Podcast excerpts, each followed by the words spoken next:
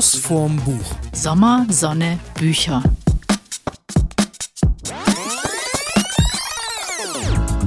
Hallo zusammen zur Sommerfolge von Schuss vom Buch. Wir haben uns heute hier wieder versammelt in der äh, Buchhandlung von Alex Bücken und in Overath und werden euch die heißesten Buchtipps, kann man glaube ich sagen, für den Sommer geben.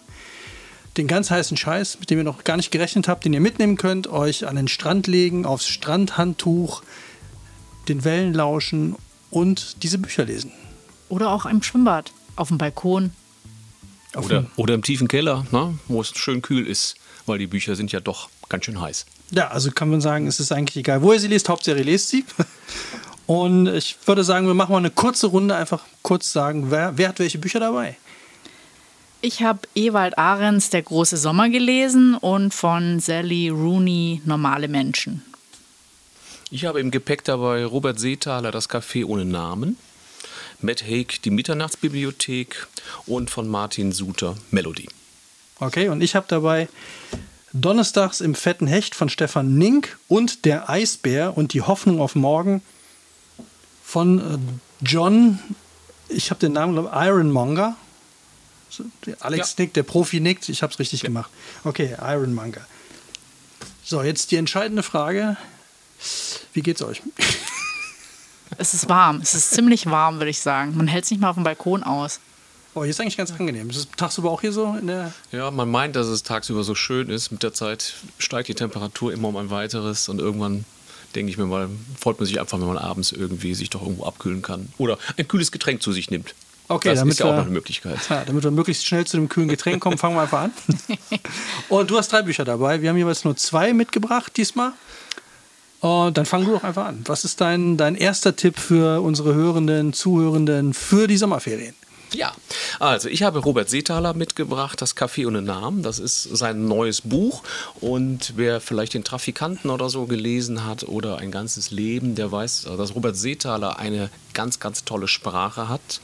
Er, er erzählt keine riesigen Geschichten. Das sind immer so kleine, ähm, ich würde mal sagen, ja, so kleine Augenblicke, die er irgendwie beschreibt. Und das macht er aber unglaublich toll. Und ähm, das Café ohne Namen, wie der Titel schon sagt, ist eine Geschichte, die in der Nachkriegszeit spielt.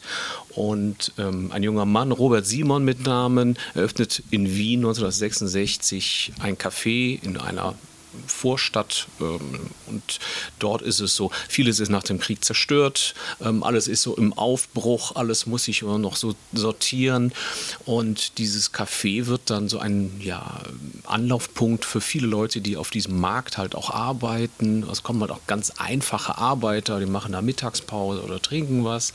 Ähm, es kommen dann aber auch, äh, ich sag mal, äh, gut situierte Leute hin, die dann äh, sich abends dann shoppen, Wein trinken und diese ganzen Geschichten, die die Leute erleben, werden halt in dem Café, ich sag mal, nochmal wiedergegeben. Und die werden dann äh, diesem Robert ähm, Simon halt erzählt und er ist halt quasi, er nimmt halt das alles auf. Und diese ganzen Geschichten verändern ihn auch.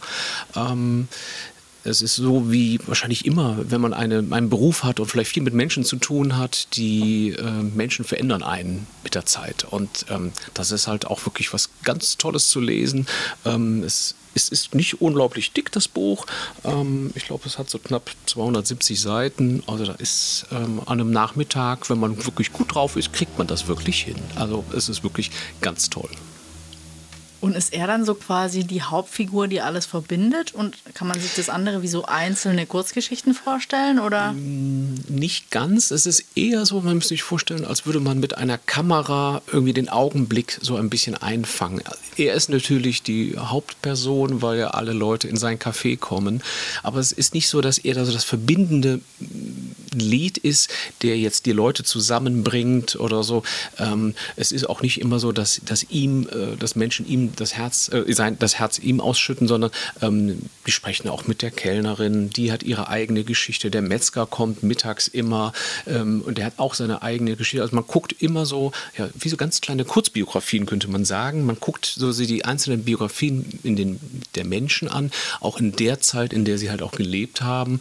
Und viele sind halt, ich sag mal, nach dem Kriegs noch, nach dem Krieg noch ja, ich sag mal wieder nicht traumatisiert, aber viele sind, ähm, haben viele Wünsche gehabt, die dann doch nicht in Erfüllung gehen konnten. Vielleicht wollten sie einen ganz anderen Beruf ähm, ergreifen, ähm, ein ganz anderes Leben führen, aber die Wirklichkeit oder die Realität ähm, hat sie halt ganz woanders hingeführt. Und das ist aber unglaublich toll beobachtet und auch schön beschrieben. Das ist die Kunst, die Robert Seethaler einfach ähm, auf den Punkt ähm, ja, bringen kann. Geht ja das eigentlich auch so? Also wenn du sagst, so, dass so, also Menschen verändern, dann in dem Fall den, den, den Kaffeewirt oder so. Hm. Ich meine, bei dir laufen ja auch den ganzen Tag wahrscheinlich auch mal 100 Leute entspannt hier über den Weg. So äh, verändert dich das auch? Also ich glaube schon. Also ich bin mir sicher, dass ähm, egal welche, welche Arbeit man ähm, macht, dass die halt in irgendeiner Form einen auch verändert. Ob das ein technischer Beruf ist ähm, oder irgendwas ja, anderes. Du hast ja oder extrem viel mit Menschen zu tun. Ja, ich habe extrem viel mit Menschen zu tun und da ist es natürlich aber auch so.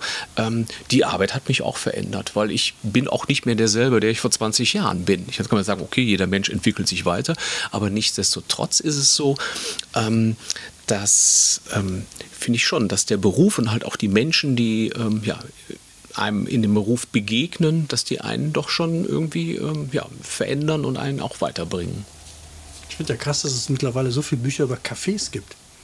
Wir hatten ja jetzt schon den Milchschaumschläger in dem Café, das Café am Rande der Welt oder wie ist das, das Café am Ende der Welt. Genau. Und so weiter und so weiter. Scheint ja irgendwie, Café scheint ja schon irgendwie äh, so ein wichtiger Ort zu sein. Ja, ist ja auch ein schöner Treffpunkt. Ne? Ja. In Österreich vor allem, glaube ich. ja, ich fand, wir waren ja jetzt mal wieder in, äh, äh, nicht in Wien, aber in, äh, äh, in, in, Berlin. Da sind wir, das war sehr lustig, fand ich. Da sind wir in der Nebenstraße in so ein echtes Wiener Café reingestolpert.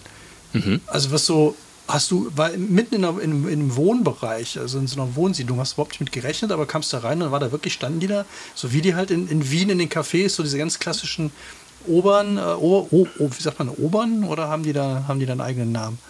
Keine Ahnung. Die haben doch bestimmt einen Namen in Wien, äh? Ja. Irgendwie sowas. Schlantelhuber oder Schnockle. sowas. Nee, fand ich cool. Das hatte so direkt einen ganz eigenen, hat ja so einen ganz eigenen Charme. Und den hatten die ja. da auch. So mit diesen riesen Decken und dann aber äh, Zeitungsstock.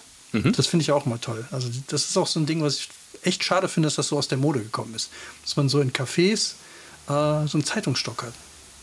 Für alle, die nicht wissen, was ein Zeitungsstock ist, das ist ein Stock, an dem eine Zeitung eingeklemmt ist. Ja, wollte ich nur mal loswerden, wollte ich nur mal erzählen. Fällt mir gerade ein. Möchtest du weitermachen? Nee, mach du doch weiter. Ich soll weitermachen, okay.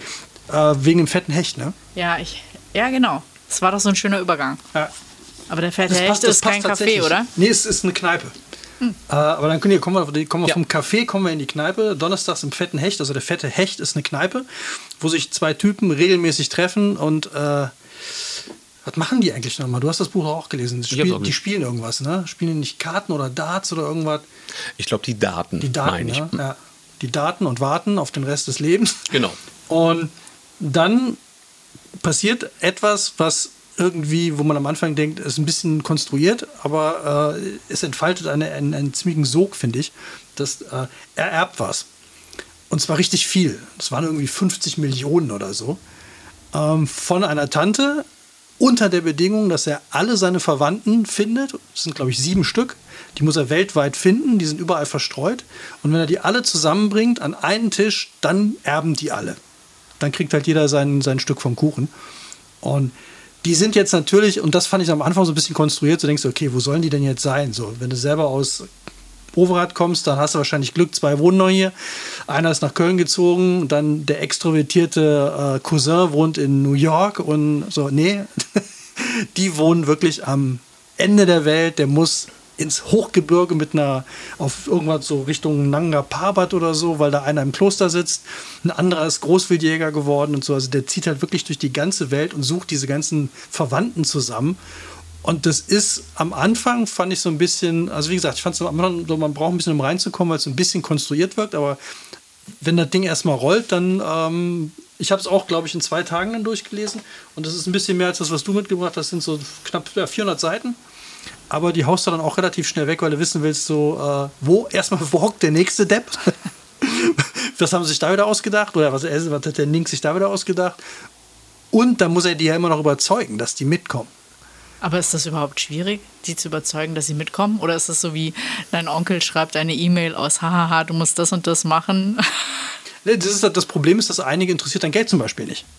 Ah, Ne? Und dann hat er irgendwie einen Job da am, irgendwo im Himalaya und ist, sitzt da in einem Kloster und findet das völlig in Ordnung. Und dann musst du den ja noch überzeugen.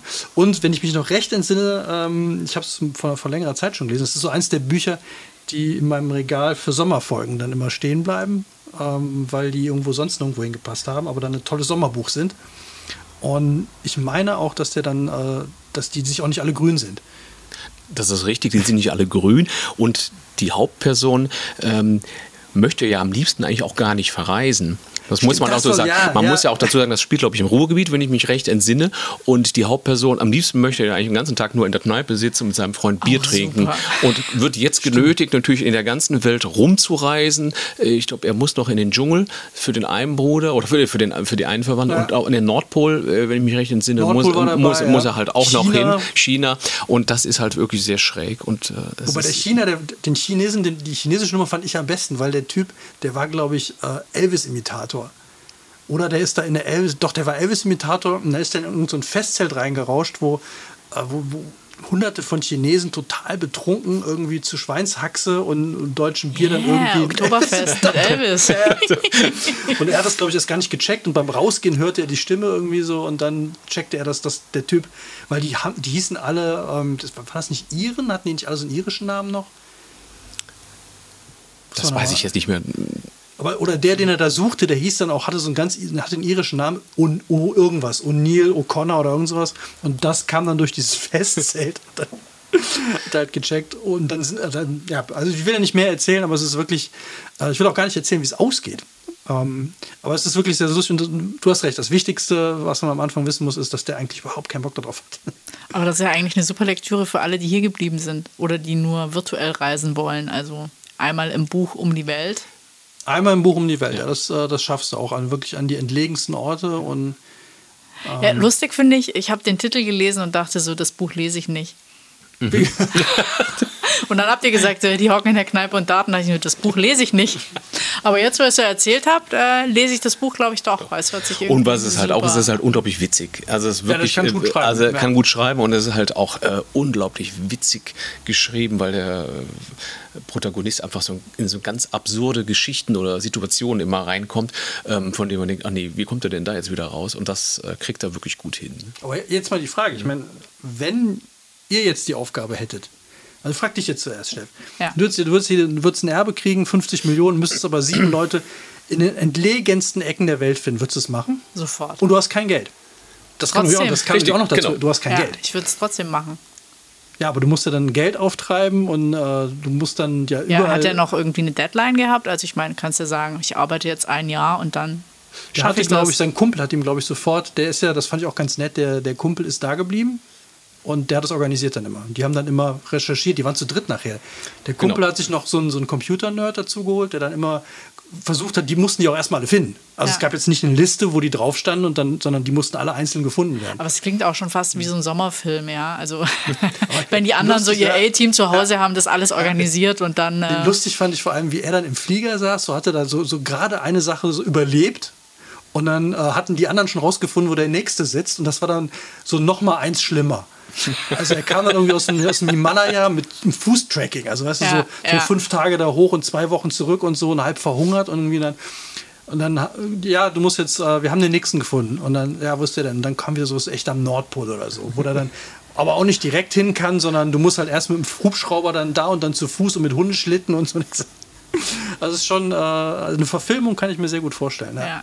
Ja, ist wahrscheinlich auch so ein paar Dinge mit Schmerz verbunden. Also ich sage, Oh ja, ja. ich würde es sofort machen, aber es gäbe so Dinge.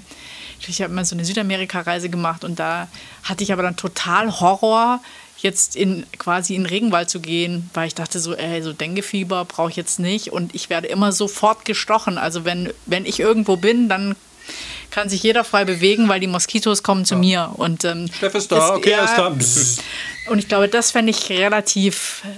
Also da gibt es schon so Sachen, die würde ich vielleicht nicht unbedingt so gerne machen. Aber ja, gut. Ich meine, wenn es sieben sind, man steigert sich wahrscheinlich auch in seinem Tun. würde ich mir wahrscheinlich den schlimmsten zum Schluss aufheben. Ja gut, das wusstest du ja nicht. Die haben einen genau. gehabt, mit dem haben sie angefangen und ah. die mussten ja alle dann nach und nach. Okay. Also die haben alle gleichzeitig gesucht und immer wenn sie einen gefunden haben, dann haben sie dann den, den armen Kerl Ja, aber klingt eigentlich super. Ja. ja. Und teures Vergnügen natürlich auch. Ja. Okay, das war meine Nummer eins. Donnerstags im fetten Hecht von Stefan Nink. Von der, vom Café in die Kneipe. Jetzt ist es relativ hart für mich. Ich habe ähm, zwei Hu im weitesten Sinne, sage ich mal, Liebesromane, aber wirklich im weitesten Sinne. Ähm, ich nehme jetzt, glaube ich, einfach mal äh, das perfekte Schwimmbadbuch, finde ich. Ähm, der große Sommer von Ewald Ahrens. Da geht es darum, dass ähm, der Hauptprotagonist ähm, ziemlich schlecht in der Schule ist, ziemlich, ziemlich schlecht und ähm, ja, jetzt halt noch eine Chance hat, die neunte Klasse abzuschließen, weil wenn er das nicht schafft, dann hat er quasi gar nichts. Und der hat sehr viele Geschwister, der hat fünf Geschwister und die Eltern wollen in Urlaub fahren und dann entsteht der Plan, er muss zum Großvater. Er muss zum Großvater und der ist wohl eine sehr strenge Person, der auch gesiezt werden möchte oder zumindest bis er, glaube ich, zwölf Jahre alt war und ähm, seine Mutter musste den auch sehr lang siezen, weil es ihr quasi Stiefvater ist. Und ähm, da ist er am Anfang mega unglücklich drüber, weil seine ganzen anderen Geschwister fahren halt in Urlaub. Nur eine Schwester bleibt da, die macht ein Praktikum im Altenheim und ähm, er denkt halt, das wird der schlimmste Sommer seines Lebens. Jetzt muss er Latein und Mathe nachholen, weiß gar nicht, wie er das schaffen soll. Und äh, das ist so der Einstieg in das Buch, wo man denkt, so ja gut, war ja jeder mal in der Schule, kann man sich irgendwie vorstellen. Und dann geht er eben, also dann geht er eben ins Schwimmbad und lernt da Beate kennen. Und ähm, ist halt so, er, er ist auf dem, glaube ich, Fünfer oder Siebeneinhalber und wird dann vom Bademeister animiert, doch runterzuspringen. Und dann sieht er eben diese andere und äh, ja, ist halt irgendwie total, ist halt sofort, also es hat ihn halt getroffen. Und so entsteht halt so ganz zarte Bande für diese Liebesgeschichte. Und dann gibt es noch einen, quasi seine Schwester gehört nachher zu seiner Clique und dann noch sein Freund Johann. Die sind quasi immer mehr oder weniger zu viert unterwegs, sodass man wirklich so einen sehr schönen Sommer mit diesen vier 15-Jährigen verbringt, in allen Höhen und Tiefen, wo man sagen kann, Liebesgeschichte, aber auch Freundschaft. Also ich glaube, da ist irgendwie für jeden was dabei und er lernt natürlich auch seinen Großvater immer besser kennen und der ist nachher doch nicht so streng und nicht so krass wie eigentlich befürchtet und also ähm, dieses so den besten Sommer seines Lebens haben und ähm, ja seine erste große Liebe finden. Also ich fand es unglaublich toll geschrieben und ähm, ja, man kennt, glaube ich, einfach so viele Situationen. Okay, dann machen wir eine Schnellfragerunde. Erste Runde, Alex, hm? was war dein äh, höchster Sprungturm? Ähm, ich glaube, das war äh, siebeneinhalb Meter. Siebenhalber? Hm. Was hast du gemacht? Arschbombe, Körper? Nö, ich glaube ganz normal nur Fußsprung. Fußsprung. Das äh, tut aber auch schon weh. Steff? Äh, nur Fünfer. Also wir hatten in dem Kaff, wo ich äh, aufgewachsen bin, hatten wir nur Fünfer und ich habe mal, äh, ich glaube vom Dreier habe ich mal einen Köpfer gemacht, das war beim Bauchflatscher und dann habe ich mir danach auch gedacht so, ne, das hat so wehgetan, der ganze Körper war rot, nie wieder, nie wieder. Ja, Wasser kann hart sein. Ne? Ja. Ja. Und, bei dir, und bei dir? Siebenhalber. Auch. Siebenhalb, okay. Allerdings nicht, äh, ich habe mich vorne drauf gesetzt nur und habe mich dann so vorne rüberfallen lassen und habe dann aber einen Kopfsprung gemacht. Also dann Körper. Und äh, bin voll mit den Oberschenkeln.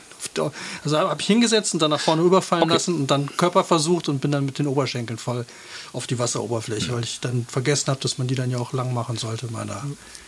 So, dann zweite, zweite Frage. Ähm, Lieblings, ähm, äh, Lieblingseis oder Lieblings, ähm, sagt man, Essen im, im Freibad? Was, was war das bei euch?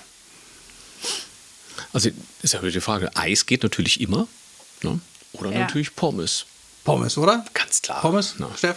Nee, Pommes eher nicht. Eis. Ja. Eis. Ja. Ich fand die Schwimmbad-Pommes, die waren immer. Ich weiß nicht, ob die da irgendwas anderes gemacht haben, aber irgendwie war das was Eigenes, fand ich. Schwimmbad-Pommes waren so. Ja, ist ja mal äh, Doppelsalz drauf, habe ich immer das Gefühl. Das glaube ich ne? auch, ja. Das, das, die waren immer unfassbar salzig. ja, aber bei uns gab es so oft Samstag Schniposa, also immer Schnitzel-Pommes. Und ähm, ich habe dann im, im Freibad habe ich eigentlich nie Pommes, da habe ich dann immer Eis gegessen. Nee, also wir waren auch, das, das Wichtigste war immer einmal Pommes. Und letzte, dritte und letzte Frage: Wer hat schon mal äh, Freund oder Freundin äh, im, im, Freibad gefunden? Also sich da verliebt und dann auch mit der oder demjenigen zusammengekommen? Ist mir nicht passiert. Nee? Nee, mir auch nicht. Dir? Nee. Aber es klang ja so, also ich weiß ja, dass man, man ist da ja auch hingegangen, um Frauen zu sehen. Ja, also bei uns gab es immer so, da gab es so eine, ähm, die Umkleiden und man konnte, aber weil das so ein bisschen am Berg war, konnte man auf diese Umkleiden drauf und nur auf, diesem, auf dieser Terrasse oben lagen immer die coolen. Das war so der Bereich, wo man sein musste, wo man natürlich auch das ganze Schwimmbad überblicken konnte. Und also ich glaube, ich habe mich so in diesen Roman wirklich verliebt, weil ähm, er hatte zwei so äh, wirklich nette Szenen, die brechen auch mal nachts ins Schwimmbad ein. Und ich weiß, dass ich das auch mal gemacht habe. Also das war aber oh. so, bei denen war es geplant, die haben sich halt schon verabredet und wollten dann äh, bewusst zu viert da einbrechen. Und ich glaube, bei uns war es irgendwie so eine spontane Aktion, wo ich auch denke, so ein paar sind dann schwimmen gegangen und ich glaube, ich war dann eher so, na, na ich komme nicht rein, aber ich komme mit ins Schwimmbad. Also auch so total bescheuert, aber ich äh, fand das sehr süß und ähm, das Zweite, was ich so nett fand, war, die Oma backt immer die tollsten Kuchen und kocht so wunderbar. Und die Oma heißt Nana und meine Oma hieß auch so. Und die hat auch immer so der krasseste Pflaumenkuchen. Also immer, wenn ich mich auch so an, an Sommer oder Jugend erinnere, dann ist da auch immer meine Oma präsent und die hat auch immer die tollsten Sachen gebacken. Ich finde ja ganz krass, das Wort Freibad ist bei mir immer sofort mit dem Geruch besetzt. Also diese Mischung aus, aus äh, Sonnencreme, Chlor, Schweiß, Pommes. Und irgendwie ist das so, ähm, finde ich so ein ganz krass. Also Freibad finde ich hat so einen ganz krassen Geruch, so eine Geruchserinnerung. Ja, ich weiß auch, dass bei uns so quasi die ganzen Leute, es gab bei uns mehrere Jungs und auch Mädels oder mehrere Mädels und auch Jungs, die äh, Turner waren. Und die Turner haben halt immer die oh, ganz krassen ja. Sachen ja, vom natürlich. Einser, vom Dreier, vom Fünfer. Die haben halt immer die Show abgezogen. Und du denkst so, ah ja, Körperspannung wäre auch schön. Also ich habe sie nicht gehabt. nee, Freibad, äh, schön. Und Arschbombe halt hier, natürlich, ganz groß. Auf dem Cover, ja. Ja. Logisch. Okay, vom also, Freibad. Also, beim Lesen braucht man ja auch Körperspannung. Und deswegen ist Ewald Ahrens natürlich auch super, weil der hat auch, glaube ich, das Buch Alte Sorten geschrieben, was auch super ist. Und ähm, er hat auch wirklich eine tolle Sprache. Und, Total. Und was, äh, was er auch sehr gut kann, er kann ja sehr gut Menschen beschreiben oder auch die Beziehung von Mensch zu Mensch. Und er hat auch, ähm, wenn ich das recht verstanden habe, ist das auch nur ein Sommer, ne? Also das nur ein Sommer. Ein Sommer. Ja. Mhm. Also ähm, im Prinzip ist es so rückblickend geschrieben, dass dieser Junge von damals geht halt zum Grab von, man weiß gar nicht, ob von Oma oder Großvater, also von Nana oder Großvater, und dann setzt er sich halt auf diese Bank und es ist quasi wie rückblickend geschrieben, aber man fühlt sich wirklich auch, als wäre man wieder 15, 16. Und ähm, ich fand auch so, äh, das hätte mich jetzt auch interessiert, diese alte Sorten, weil ich glaube, ich fand auch die Sprache unglaublich schön, die er hatte. Und er hat halt so oft die Situationen mit über anhand von Bäumen, von Blättern, was für Schatten, was für Gerüche da gerade sind. Also die Situationen fand ich auch so toll beschrieben in dem Buch. Also man konnte immer, je nachdem, wo er war, total eintauchen. Ja. Und was geht es um alte Sorten? Um was geht es da? Da geht es ähm, um eine junge Frau, die aus dem Heim, man weiß es auch nicht genau, jeweils von, entweder von zu Hause oder aus dem Heim ähm, abhaut und ähm, auch auf dem Land eine Frau kennenlernt, die Bäuerin ist, die einen Hof alleine bewirtschaftet. Und sie hat natürlich keine Unterkunft und irgendwie lernen die sich kennen. Und dadurch ähm, sagt sie, du kannst hier ruhig wohnen, dann hilfst du mir ein bisschen. Und jeder von den beiden hat durch seine Biografie ähm, die Frau, äh, die junge Frau hat, hat psychische Probleme und die ältere Frau, ähm, ich glaube, der Mann ist gestorben und sie hat den Hof alleine äh, übernommen. Sie weiß aber eigentlich im Endeffekt auch nicht, ob sie es weitermachen soll, weil das auch zu viel Arbeit ist. Und sie sind so beide so in der Findungsphase. Mhm. Und sie lernen sich beide besser kennen. Das wird halt auch nachher auch eine Freundschaft. Und das ist äh, sehr, sehr schön beschrieben. Und das ist auch im Endeffekt ein, ein, ein Zeithorizont, äh, äh, ich sag mal, auch von einer, von einer Dekade, also von einem Jahr so ungefähr, der äh, da beschrieben wird. Aber auch toll, toll gemacht. Also was ich daran halt auch so nett fand an dem Buch, er, er reißt dann natürlich, wenn man eben diese Kindheit mit äh, Kassetten hatte, wo man noch irgendwie Musik aufgenommen hat und dieses alles, dieses ganz Oldschoolige, wo jetzt nicht alle mit Handys rumrennen oder gucken, gibt es WLAN im, im, mhm. im Freibad, sondern dieses alte, also es ist natürlich sehr romantisierend, aber ich, ich fand es total äh, schön. Man erlebt echt so ein, so ein Backflash, fand ich. Also man, man wird wieder so total in seine Jugend versetzt und wie das eben damals so im, ähm, im Schwimmbad war. Aber ich glaube, das andere lese ich auch mal. Das äh, Ich fand auch diese Sprache und dass man es halt auch, obwohl es wirklich, äh, das ist schon dick, es hat 330 Seiten. Ich habe mich natürlich auch von dem Cover angesprochen gefühlt. Es ist so sehr haptisch mit diesen der geprägten ja, Arschbombe. Mit der geprägten Arschbombe vorne drauf, ja. Sehr ansprechend. Also kann ich nur wärmstens empfehlen. Alles klar, dann. Ja, springen wir weiter. Buch. Genau, springen wir weiter Vom zum Freibad. Vom Freibad. Ähm, ja, geht's in die Schweiz. Oh. Oh. Das passt ja. Wir haben gerade noch. Äh, wir, haben gerade. Wir haben gerade noch, äh, äh, vielleicht erinnerst du dich auch noch dran, äh, Fire and Ice von Willy Bogner. Ja, den, den, den, Kinofilm. Ja, mhm. den haben wir jetzt, ich weiß gar nicht, warum wir den geguckt haben. Doch, weil unsere letzte Folge ging ja um Feuer. Und dann haben wir äh, einfach mal so quer geguckt, was es an Filmen gab. Und dann sind wir bei, bei, bei Fire and Ice wieder gelandet und haben uns den nochmal angeguckt. Meine Schwester aus Australien, die hatte die Folge gehört und meinte nur großartig, großartig. Ich habe sofort den YouTube-Film rausgesucht ja. und habe den geguckt. Und dann haben wir gesagt, den müssen wir auch nochmal gucken. Es stimmte, zusammengebrochen. Ich es stimmte nichts mit dem überein, wie ich den Film in Erinnerung hatte. Okay. Das ist total lustig. Ich hatte nur so diese, diese Skisequenzen, wo die dann halt so mhm. Feuer im Hintergrund ja. und dann springen. So, das, so und dass der Film mal eine Handlung hat. Und zwar eine total bekloppte Handlung, weil dieser Typ, also das ist wahrscheinlich so alter Ego von Willy Bogner, ein Schweizer, übrigens synchronisiert von Emil Steinberger, mhm. der in New York oder so, weil New ja, York, ne, New, New York, York ist, und dann so in, in so einer Bude haust und er ist Fotomodel. Und da macht er so in New York macht er so ein gefaktes äh, Shooting äh, für die Skipiste und träumt dann Irgendwo aber immer auf so einem Hochhaus obendrauf. Ja, und träumt aber immer von so einer Frau mit der er zusammen Ski fährt. Und dann kommen immer diese Sequenzen, wo die die, mhm. die krassesten Skimanöver also machen. Also das sind die Traumsequenzen ja. quasi, ja, wo die dann Skifahren. Genau, und dann mhm. reist er der hinterher und es ist so absurd. Und dann, Diese machen ihn einmal nach, dann immer so dieses, großartig. Ja, Seit ich denk, denke wieder an Sie auf der Piste. Könnten wir doch jetzt zusammen fahren. Ach, das wäre so schön. Und dann Cut und dann sind die beiden auf der Piste und machen da die wildesten Manöver.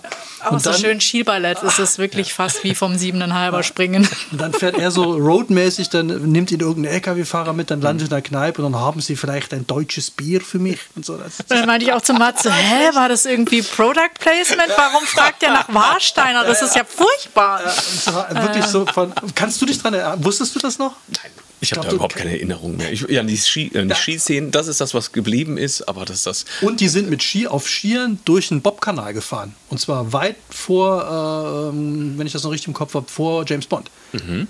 Die sind wirklich ja, ganz, eine ganz wilde Verfolgungsjagd, ja. haben die da äh, in, im Eiskanal gemacht. Und überhaupt die ganzen Szenen, also diese Schießszenen, auch durch die Orte durch. Die sind dann unter Traktoren lang, teilweise unter irgendwelchen Nähma Mähmaschinen und so. Also ganz, ganz äh, abgefahrene Szenen. Konnte ich mich nicht dran erinnern. Ja. Überhaupt nicht. Aber wir haben sehr, sehr, sehr gelacht. Also so, dann jetzt und der Alex kann ich noch erzählen, dass wir vielleicht auf der Piste doch sahen oder erzählst vom Büchli. Also, also ich kann das Büchli kann ich jetzt wärmstens empfehlen von Martin Suter. Von Martin Suter. Der Martin Suter. Ja, Melodie. Das ist das neueste Buch von Martin Suter und ähm, er hatte wieder eine, ja, er hatte ein, auch ein unglaubliches Händchen für schöne Geschichten, die er immer rauskramt. Ähm, auch für Personen und die haben immer irgendwas Geheimnisvolles. Also oftmals äh, sind die Geschichten immer so gewoben, dass irgendeine eine Situation entsteht, und das Buch hat dadurch einen unglaublichen Sog und hier halt im Endeffekt auch. Es ist die Geschichte eines jungen Mannes, der ähm, sein ähm, Jurastudium abgeschlossen hat und er noch nicht so richtig weiß, wo es weiterhin gehen soll. Und er kriegt ein Angebot von einem Herrn Dr. Stotz, der ist, ja, ich sag mal, unglaublich ähm, äh, industrieller, reicher Mann, der auch in der Politik gut vernetzt ist, also der einfach überall so seine Finger so im Spiel hat, hat auch viel Geld. Und ähm, es, er ist nur schwer krank, dieser Dr. Stotz, und es geht quasi darum, dass dieser junge Mann seinen Nachlass verwalten soll. Also das Ganze schon mal so vorbereiten, aufbereiten, ähm, einfach mal auch sichten soll. So, so fängt es im Endeffekt an.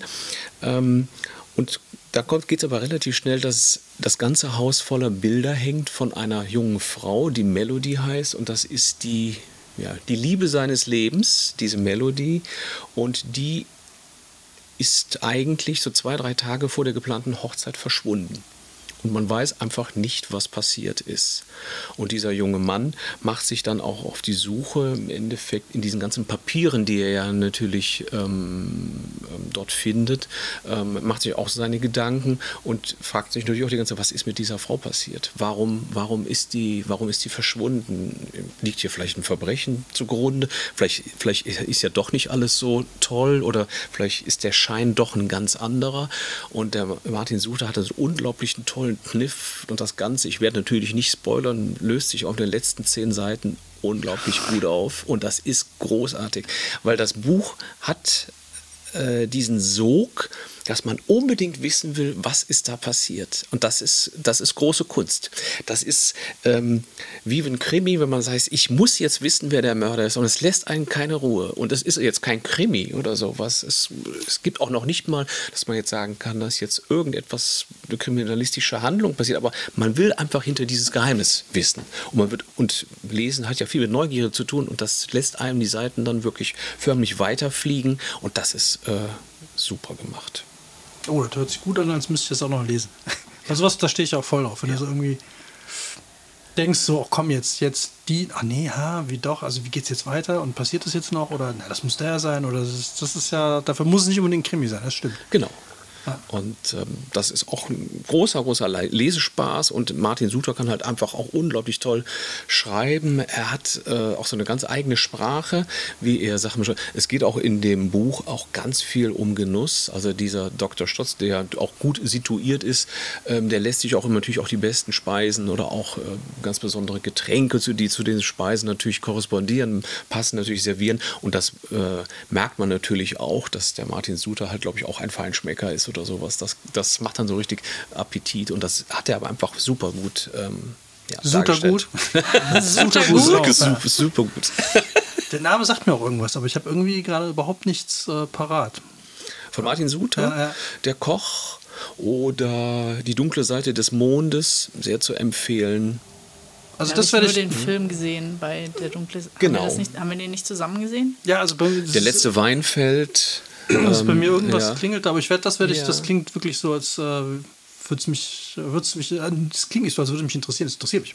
Wunderbar. ich, ich, lese es auf jeden Fall. Ich habe übrigens letztens, das kann ich mal hier auch mal erzählen, ähm, aus unserer letzten Folge, da hattest du auch drei Bücher empfohlen, habe ich auch zwei gelesen. Mhm. Und äh, fand ich auch gut. Fand ich beide sehr schön. Ähm, das eine war dieser, dieser Nordkrimi. Ja. Ähm, ich weiß aber nicht mehr genau, wie er hieß, jetzt auch schon fast ein Jahr her, glaube ich. Kalt und ne? still?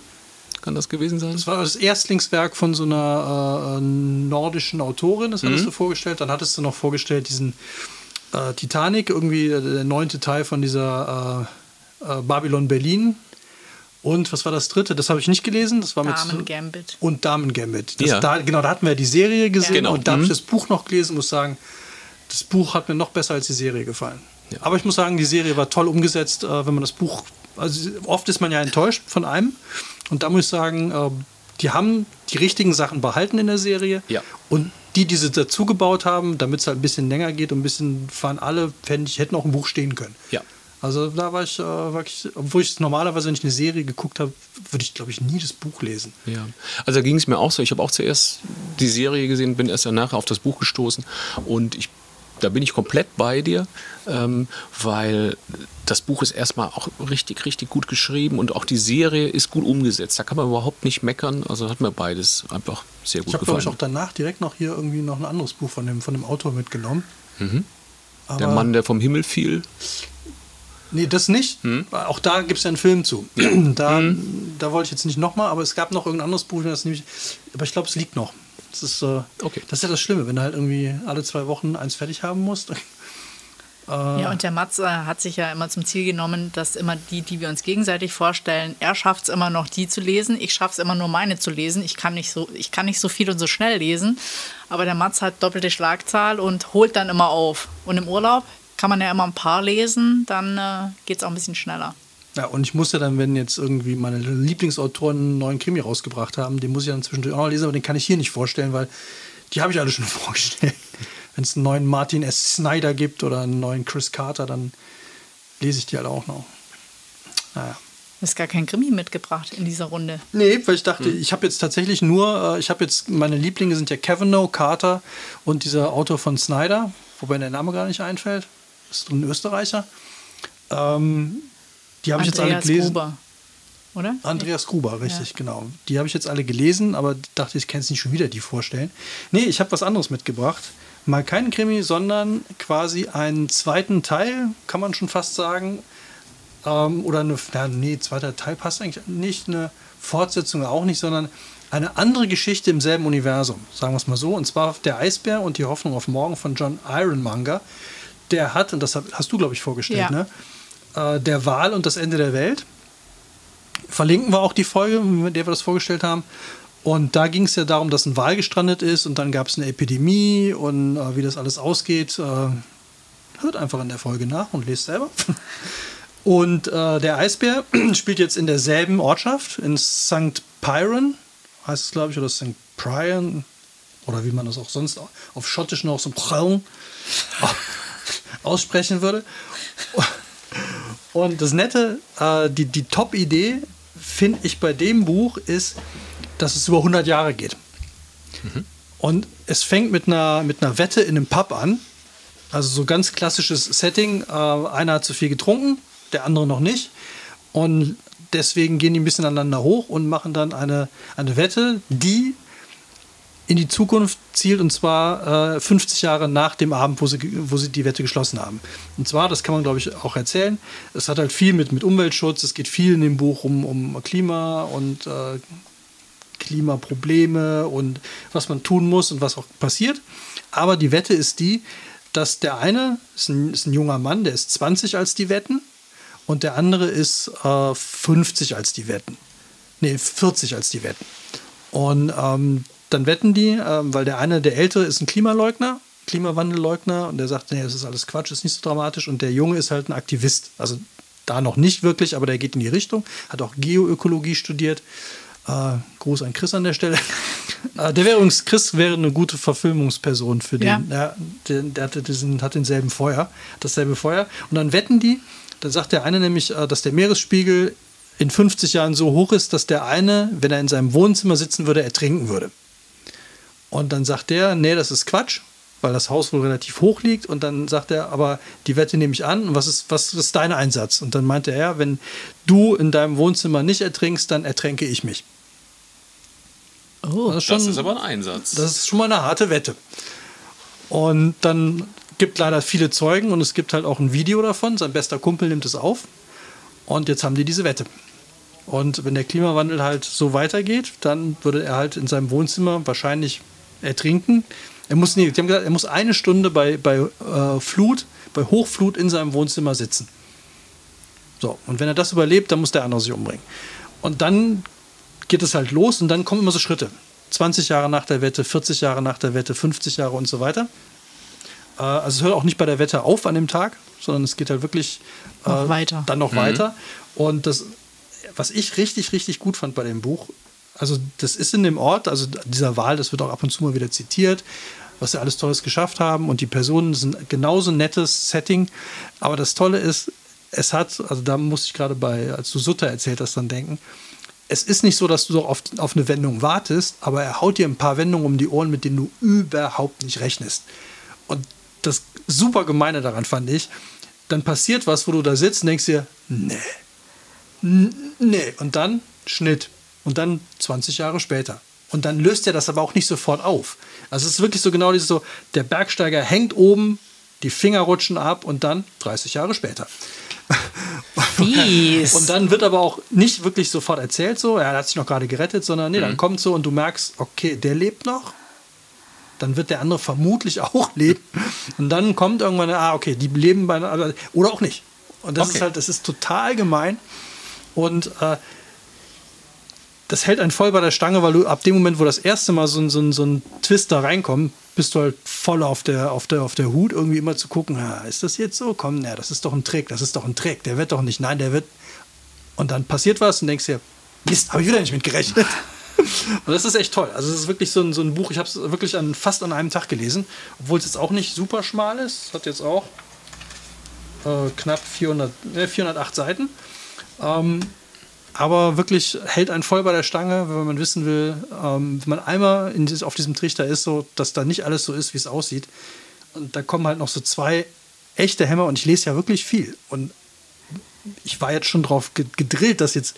Und dann kam noch einer und da habe ich auch wieder nicht mit null mit gerechnet, wie gemein manchmal so Sachen sein können. Und äh, die landen auch nachher ganz klassisch natürlich. Das Ding heißt ja auch der Eisbär.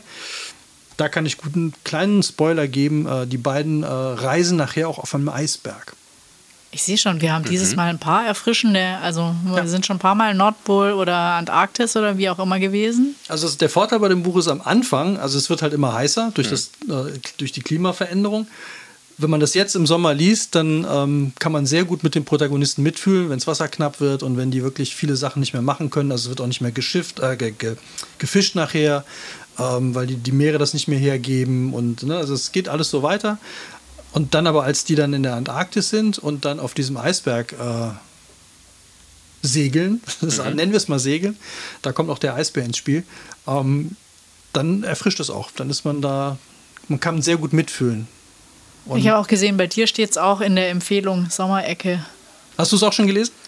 Also ich habe den Vorgänger gelesen, den Wahl. Also ich, ich habe den Vorgänger gelesen, den Wahl, und äh, den fand ich auch toll. Und, ähm, aber das macht natürlich auch, ähm, ich glaube, große Lust auf mehr, weil ähm, wir haben ja vorhin von Sog gesprochen oder von Wandlungen oder wenn Geschichten sich nochmal noch mal komplett drehen, mit denen man halt überhaupt nicht gerechnet hat. Das ist natürlich super erfrischend. Ja, das Fiese ist halt da auch, dass diese Wette, die hat halt extreme Auswirkungen auf die Karriere von dem Älteren.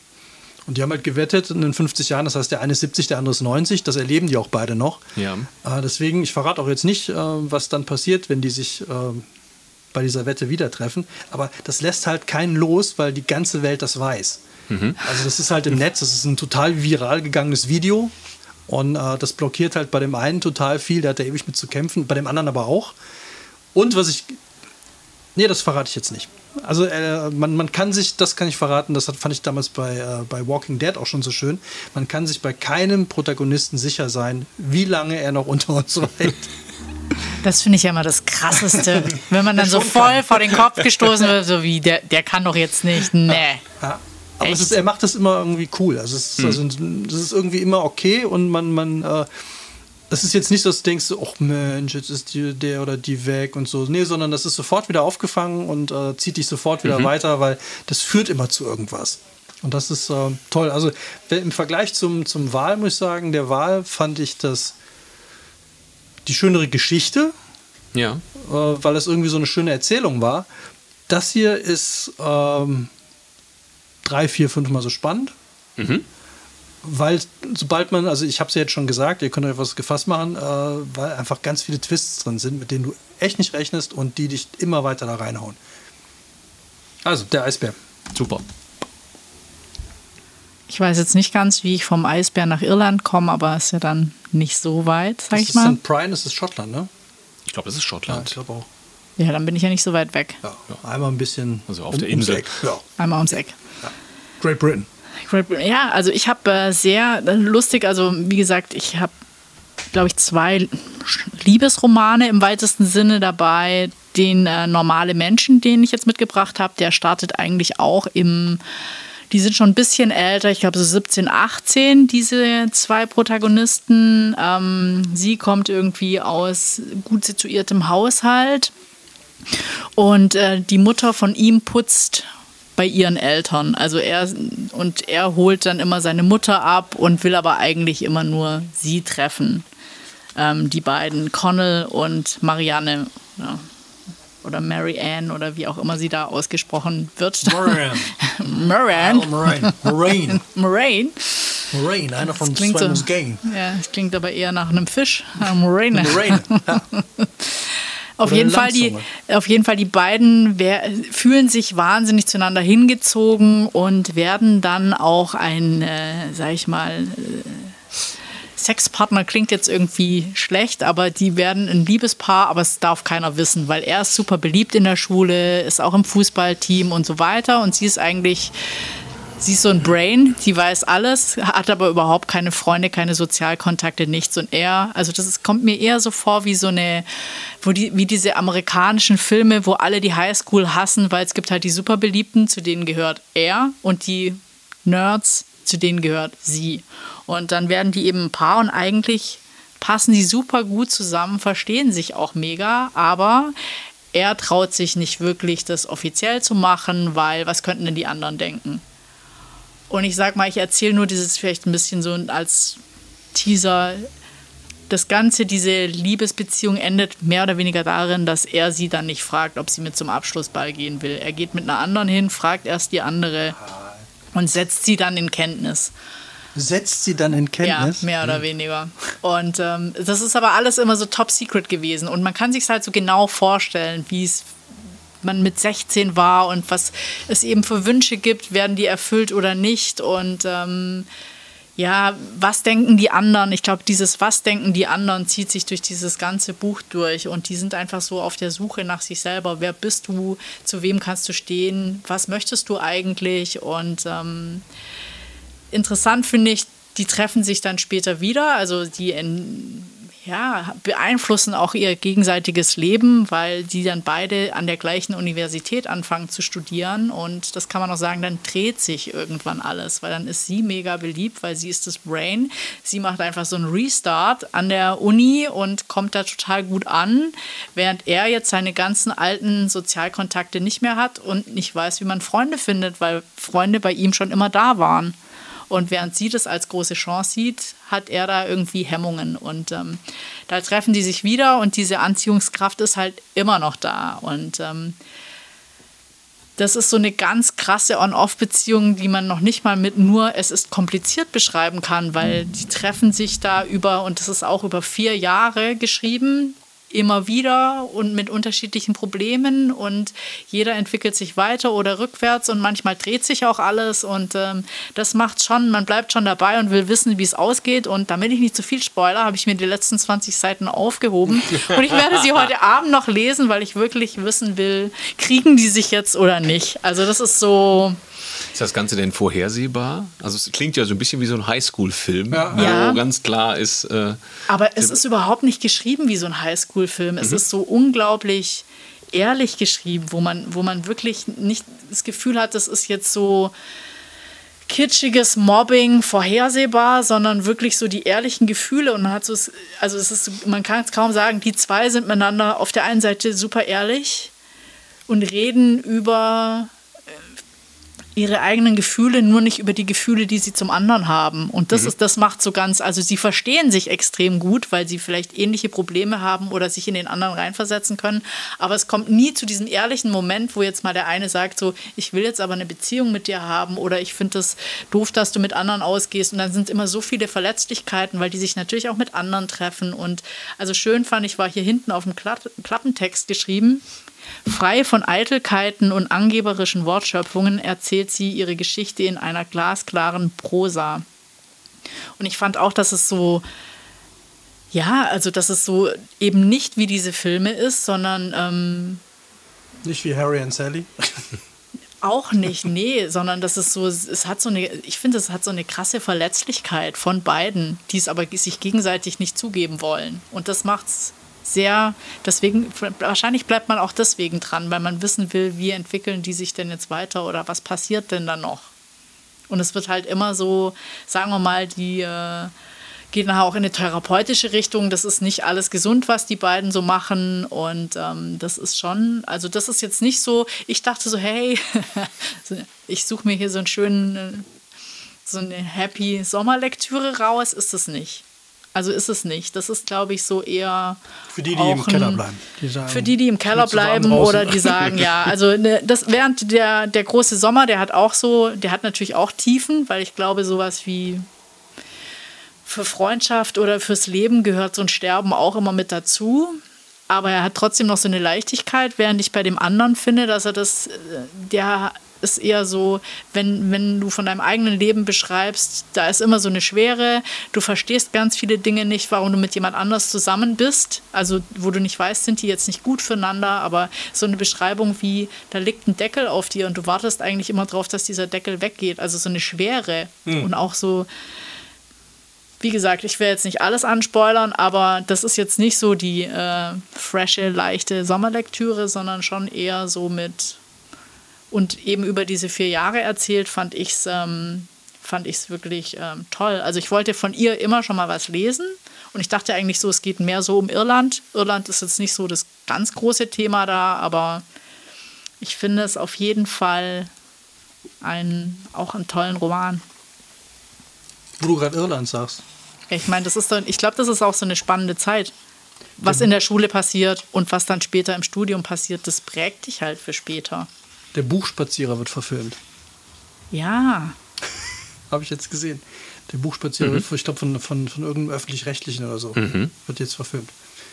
Und die Schauspieler, die sie da hatten, äh, die sahen ziemlich gut aus. Also so ziemlich so, wie man sich die äh, auch vorgestellt hat.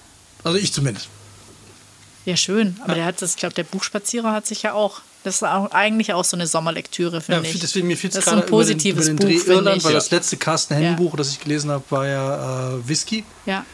Ähm, das haben wir auch vorgestellt und äh, da war der ja auch in Irland und Schottland und dann fiel mir es gerade ein, dass ich gestern gesehen habe, dass der Buchspazierer verfilmt wird. Ja, schön. Ja. Ich bin gespannt, ob es, äh, weil ich fand ja, erstaunlich fand ich ja, dass die öffentlich-rechtlichen, äh, die Fitzek-Verfilmung, die waren ja alle unterirdisch. Ich weiß, habt ihr, habt ihr Ich mal eine gesehen? Nee, ich habe keine gesehen. Also du denkst dir einfach, das sind so spannende Bücher, wie kann man da so schlechte Filme draus machen? Also das fand ich schon erstaunlich und jetzt bin ich mal gespannt, ob sie das hinkriegen. Aber das wollte ich jetzt nur mal, was mir gerade eingefallen ist, einstreuen. Ja. Dann haben wir noch Normale Menschen. normale Menschen. Normale Menschen. Ja. Dann haben wir Ja, noch, noch als, äh, als Ja. Zusatz, Carsten Henn war ja neulich bei uns in der Buchhandlung. Wir hatten ja eine Lesung mit ihm, Weinwissen für Angeber, und das war großartig. Das glaube ich sofort. Ist, ist äh, ein unglaublich sympathischer Mensch auch und ähm, der hatte auch noch einen Schauspieler dabei. Ich Axel Range, meine ich zu wissen, dass, äh, dass, das- dass er das war. Und ähm, den Namen jetzt gerade nicht mehr ganz äh, auf dem Schirm. Jedenfalls unglaublich toll, ähm, was die da hier gezaubert haben. Das war so fast schon Kabarett äh, vom Feinsten. Ja, wir hatten ihn ja auch mal im Interview. Ja, wir Äh, haben mal eine Podcast-Folge mit ihm Ja, gemacht. das war, hat er sich Zeit für genommen, ähm, haben dann ein Online-Interview mit ihm gemacht Ja. und äh, das, Also die er hat verlinken ja- wir auch die Folge, weil Ja. es war echt sehr, sehr, sehr nett. Ja, und er hat einfach auch den Traumjob. Also ich meine von Weintester, Weintester, Kochen. Restaurant, Ja. Tester und Bücher schreiben und alles davon einfach nur auf so einem echt genialen Niveau. Ich fand den auch Super. super. Wir hatten ja. ihn zum Buchspazierer, hatten wir ihn auch, ne? Da haben wir den Buchspazierer, ich weiß nämlich noch, wie er uns erzählt hat, dass er diese Idee schon ewig lang mit sich rumträgt und Ja. der, die nie irgendwie hingekriegt hat, die mal umzusetzen und dann war es soweit. Hm. Da, hat man, da haben wir ihn interviewt. Fand ich auch sehr nett. Ich habe den angemailt einfach. Ja. Hat sofort geantwortet, ja, ja, macht er. Super. Ja, sehr nett. So kann es gehen. Carsten N. So, dann Ja, ich habe noch ein Buch. Last not least. Genau. Matt, Matt Haig, die Mitternachtsbibliothek. Das ist natürlich auch kein einfaches Buch, weil wenn ich die erste Seite oder wenn ich das, die, die erste Zeile nur kurz anlese, weiß man auch sofort, worum es geht. Aber was dann dahinter sich verbirgt, ist einfach auch sehr, sehr spannend. Ein Gespräch über Regen. 19 Jahre bevor sie beschloss zu sterben, saß Nora Seed in der Warmbibliothek der Hazelden School in Bedford. Sie saß an einem niedrigen Tisch und starrte auf ein Schachbrett. Die, typischer erster Satz. ein typischer erster Satz. Und es ist halt so, dass diese ähm, Nora Seed, die nimmt sich das Leben. So fängt quasi das Buch an. Und es ist noch, sie ist noch nicht ganz tot, sie ist noch, ich sage jetzt mal so in einer Zwischenwelt und sie wacht quasi in einer, ja, in einer Mitternachtsbibliothek a- aus. Und die, dieses, diese Bibliothek, das ist quasi ihr Leben. Also jedes Buch, was dort steht, ist eine Variante ihres Ein, Lebens. möglich, ein, quasi eine mögliche ein, ein Multiversum. Genau, und äh, dort ist auch eine Bibliothekarin und die unterhalten sich und sie hat natürlich, sie hat Probleme, sie hat Depressionen, sie fühlt sich nicht geliebt, sie fühlt sich nicht angekommen, deswegen hat sie sich zu diesem Schritt entschlossen. Und sie bekommt jetzt die einmalige Möglichkeit, ein anderes Leben zu führen. Also das, was sie halt nicht gemacht hat. Und ähm, sie nimmt dann quasi das nächste Buch und dann springt die Geschichte wieder zurück und sie ist dann äh, trifft halt vielleicht ihren, ähm, ihren besten Freund, ähm, sie kommen zusammen und dann endet die Geschichte oder diese nächste Geschichte auch an einer gewissen Stelle und sie ist dann wieder in der Bibliothek und stellt sich wieder die Frage, ist das das Leben, was ich mir eigentlich gewünscht habe? Und oftmals ist die Antwort immer das, was sie sich vorher gewünscht hat, das ist es dann eigentlich doch nicht gewesen. Und das ist toll, weil ich denke mir mal, weil das ja auch mit so einer, ich sag mal, ureigensten Geschichte spielt, weil jeder Mensch hat ja in seinem Leben Entscheidungen getroffen und fragt sich da auch, hm, was wäre passiert, wenn ich das an dieser Stelle andersrum gemacht hätte. Und es ist, das vorwegzunehmen, es ist kein, auch wenn es traurig, in Anführungsstrichen anfängt, es ist kein trauriges Buch. Es ist äh, unglaublich tiefgründig und ähm, das macht, glaube ich, auch ähm, dieses Buch einfach so aus, weil es einfach ähm, es steckt ganz viel Weisheit drin und ganz viele Geschichten und man, ja, man lebt mit dieser Nora Seed äh, einfach ihr Leben äh, in mehreren verschiedenen Varianten halt einfach und denkt auch selber, hm, was wäre denn jetzt das Beste für sie äh, und wie geht das aus? Und das ist auch toll. Das hat äh, der Autor unglaublich toll hingekriegt, der viele Sachen so in der gleichen Problematik oder sich auch mit Depressionen und so weiter halt auch äh, viel auseinandergesetzt hat und hat da einen ganz tollen Kniff gefunden, um, ähm, ja, ich sag jetzt mal, ein trauriges Thema trotzdem belebensbejahend hinzukriegen. Ich muss auch sagen, das finde ich den ultimativen Tipp. Ich habe das auch schon gelesen und ich, was ich so also ich, es macht unglaublich Spaß. Er schreibt auch unglaublich schön. Und allein diese ganzen Entscheidungen, ich fand es so witzig, wie er immer beschrieben hat, so man entscheidet sich für ein anderes Leben und dann schaut die Nora an sich runter, so, naja, Körper ganz gut durchtrainiert, lala, muss sie sich für irgendwas anderes entschieden haben, weil das dann eben ein anderes Leben ist, das sich erstmal im Spiegelbild vielleicht wieder widerspiegelt und dann aber auch so eben mit den Varianten, was hätte sein können. Und ähm, ich finde, man lebt mit ihr durch diese Leben und ich hätte dieses Buch unglaublich gern geschrieben. Also das fand mhm. ich so eine wahnsinnig gute Idee und manchmal spielt man ja bei sich selber, äh, sage ich mal, unterschiedliche Leben durch. Was wäre, wenn ich mich da für das und das entschieden hätte? Das kann ja schon anfangen mit, du machst ein Auslandsjahr im Studium, wenn du jetzt nicht nach in die Schweiz gegangen wärst, sondern nach Holland, dann wäre was ganz anderes vielleicht in deinem Leben passiert und oder eben ohne. wenn du nicht diesen Partner gewählt hättest, sondern den anderen, wäre auch wieder was komplett anderes passiert und ähm, schön fand ich auch immer so, wenn sie sich irgendwas wünscht und dann passiert es vielleicht im ersten Schritt, aber führt gar nicht zu dem, was sie dann genau. letztendlich wollte. Und ähm, ich glaube, so ist es immer, egal welche Variante man sich in seinem Leben ausmalt. Und das fand ich so, also für, für eine Urlaubslektüre mit so, die Spaß macht zu lesen und trotzdem totale Tiefe hat, finde ich, das ist das ultimative Buch. Ja. Ja, ich finde ja diesen Effekt äh, auch, auch den, den, wie hieß der Film, der Butterfly-Effekt. Nur, kenn, kennst du die? Hm? Na, also wo man, wo es halt immer darum geht, du änderst eine Sache in der Vergangenheit und musst dann in der Zukunft leben, die daraus resultiert. Und es ist ja immer, also der, der Haupteffekt ist ja dann immer, je nachdem, wie der Film angelegt ist, angelegt ist, ist es ja immer so, dass du was komplett anderes erreicht hast, als das, was du eigentlich wolltest. Und das fand ich, da gibt es ja einige Filme, die damit spielen. Ich finde ich find diese Idee immer, immer toll. Und das ist, glaube ich, das einzige Buch jetzt, was wir alle drei mal gelesen haben. Ich habe es nämlich auch mal gelesen und fand auch genau diesen, immer dieses Durchspielen von möglichen äh, Formen und dann aber immer wieder diesen, und da stehe ich halt dann total drauf, deswegen mag ich diese Butterfly-Filme auch so, Effektfilme auch so gerne. Dieses, du denkst, du machst jetzt, ja, wenn, wenn du an der Stelle jetzt dann doch Abi gemacht hättest oder dann doch in den Sportverein mhm. gegangen, dann wäre das passiert. Und das führt aber dann dazu, dass der andere, dein Kumpel, dann eben nicht in den Verein gegangen ist und dann kennt ihr euch gar nicht oder der stirbt dann nachher, weil irgendwas anderes passiert ist, was sonst nicht passiert ist. Und, oder du sitzt im Rollstuhl, weil irgendwas total in die Hose gegangen ist, weil du an der Stelle das und das gemacht hast. Also man kann das ja immer in die eine wie in die andere Richtung auslegen. Und das finde ich immer total großartig, weil, ja. weil dieses so, man denkt dann, wenn man das machen würde, also das ist ja ganz oft so irgendein Bösewicht in der Vergangenheit umbringen um, und dann in der Welt leben, wo du denkst, ja, muss alles viel besser sein und dann stellst du fest, nee, es hat zu ganz anderen Verwerfungen geführt. Das finde ich dann schon immer, immer sehr, sehr lustig. Ja, aber bei dem finde ich ja so nett, dass er quasi, der erzählt ja immer eine Geschichte und dann so, ah nee, das war's doch nicht. Und dann geht die nächste los. Und, das, und die sind aber alle total, die haben ja alle was für sich und, und stellen auch unterschiedliche Fragen. Und ähm, ja, sowas wie, würdest du ein Haustier zurückholen? Ja, also wenn ich mich diese Frage stelle, ja, würde ich auch machen. Also das, das finde ich schon irgendwie, ähm, finde ich super, das Buch. Ich habe auch das zweite gelesen, The Comfort Book. Da war ich aber eher so ein bisschen enttäuscht. Ich hatte irgendwie gehofft, dass es so ähnlich mhm. ist wie das hier. Und das ist mehr so, ja, so einzelne Zitate, kurze Sprüche für Mental Health, dass es einem besser geht. ja, kleine Erkenntnisse, die er so hatte, äh, nett, aber das hier finde ich dagegen, also ganz andere Liga. Ich hatte einfach gehofft, so, das ist so ein Autor, den man für sich entdeckt, wo man immer wieder sowas kriegt. Aber da ist, äh, ist das, glaube ich, schon, äh, würde ich sagen, hat er sich wahrscheinlich verausgabt. Sein Top. ja. Okay, habt ihr noch was, was ihr den Leuten, den Hörenden, unseren Zuhörenden mitgeben wollt für einen gelungenen Sommer? Alex, deine letzten warmen, heißen Worte. Heiße Worte. Ja, ich, ich glaube, es gibt nichts Schöneres, als einen ganzen Stapel Bücher sich unter den Arm zu klemmen, unter einen Baum zu legen und dann einfach zu schmökern. So, und wenn ihr das beherzigen wollt, habt ihr heute äh, zwei, vier, sieben Bücher. Ich glaube, wir haben noch ein paar mehr rausgehauen. Ich glaube, wir, Wir haben haben noch, mindestens genau, über haben noch- zehn haben- gesprochen. ja. ja. Wir verlinken die alle und wenn ihr uns einen Riesengefallen tun wollt, äh, damit wir beim Alex noch mehr Bücher kaufen können, die wir euch dann wieder vorstellen, dann kauft doch bitte die ganzen Bücher über unsere Affiliate-Link, Affiliate, Affiliate-Links.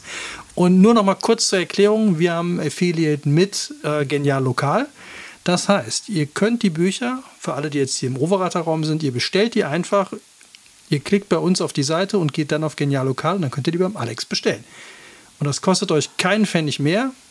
Alex muss da auch nichts für zahlen. Die Bücher kosten genauso viel. Und wir kriegen einen kleinen Anteil davon, können uns einen Kaffee, ein Eis oder halt neue Bücher bestellen. Ja, ein Schwimmbadeintritt. Oder einen Schwimmbadeintritt. Ja. ja. Also ich glaube, mein Tipp an die Leute wäre, vergesst nicht, eure Füße einzucremen, weil es gibt nichts Schrecklicheres als ein Sonnenbrand auf den Füßen. Man kann ja. keine Schuhe mehr anziehen, es ist einfach die Hölle. Und dann kann man noch mehr lesen, weil man sich dann nicht bewegen kann. Ja, direkt im Liegestuhl bleiben. Und alle, die sich jetzt fragen, wie kommt sie darauf? Äh, ich habe das geschafft. Beim Lesen am Strand. Ich hatte mich komplett eingehüllt mit Decken und allem, äh, um der Sonne zu entgehen, aber habe nicht an meinen linken Fuß gedacht. Okay. Und dadurch, äh, dass das am Strand die ganze Zeit gewindet hat, habe ich das überhaupt nicht mitgekriegt und äh, habe mir halt wirklich volles Programm den obendrauf den Spann und so ein Stückchen vom Knöchel ver total verbrannt und konnte tagelang konnte ich keine Schuhe, keine Socken, nichts mehr anziehen. Ich glaube, mein schlimmster Sonnenbrand war mal ein Sonnenbrand in der Kniekehle. Da habe ich mich nur, äh, nur in der Kniekehle vergessen einzucremen. Das war ganz schön schlimm. Damals habe ich noch geraucht äh, und da hatte so ein Freund von mir immer dann den Running Gag die ganze Zeit gemacht, kann ich mir mal eine Zigarette in deiner Kniekehle anzünden? Ich so, du Arsch. Also eincremen ist schon äh, das ist mir eine Herzensangelegenheit auf jeden Fall. Ich schließe mich auf jeden Fall an. Eincremen, Bücher mitnehmen. Und ich möchte schließen mit meinem Lieblingsspruch von El Hotzo. Wie geil muss es sein, in Italien zu leben, weil dann ist jeder Supermarkt ein italienischer Supermarkt. das fand ich richtig, richtig gut. In diesem und in allen anderen Sinnen auch, macht euch einen schönen Sommer. Ja, tolle Ferien, Genau. Gute gute. Erholung. Wenn es euch gefallen hat, gebt uns ein Like, schreibt uns eine tolle Kritik und empfehlt uns unseren Freunden und Freundinnen weiter. Dann können wir weitermachen. Wir wollen die 100 Folgen ja auf jeden Fall noch voll kriegen. Und bis dahin, alles Gute. Okay. Tschüss. Ciao. Tschüss.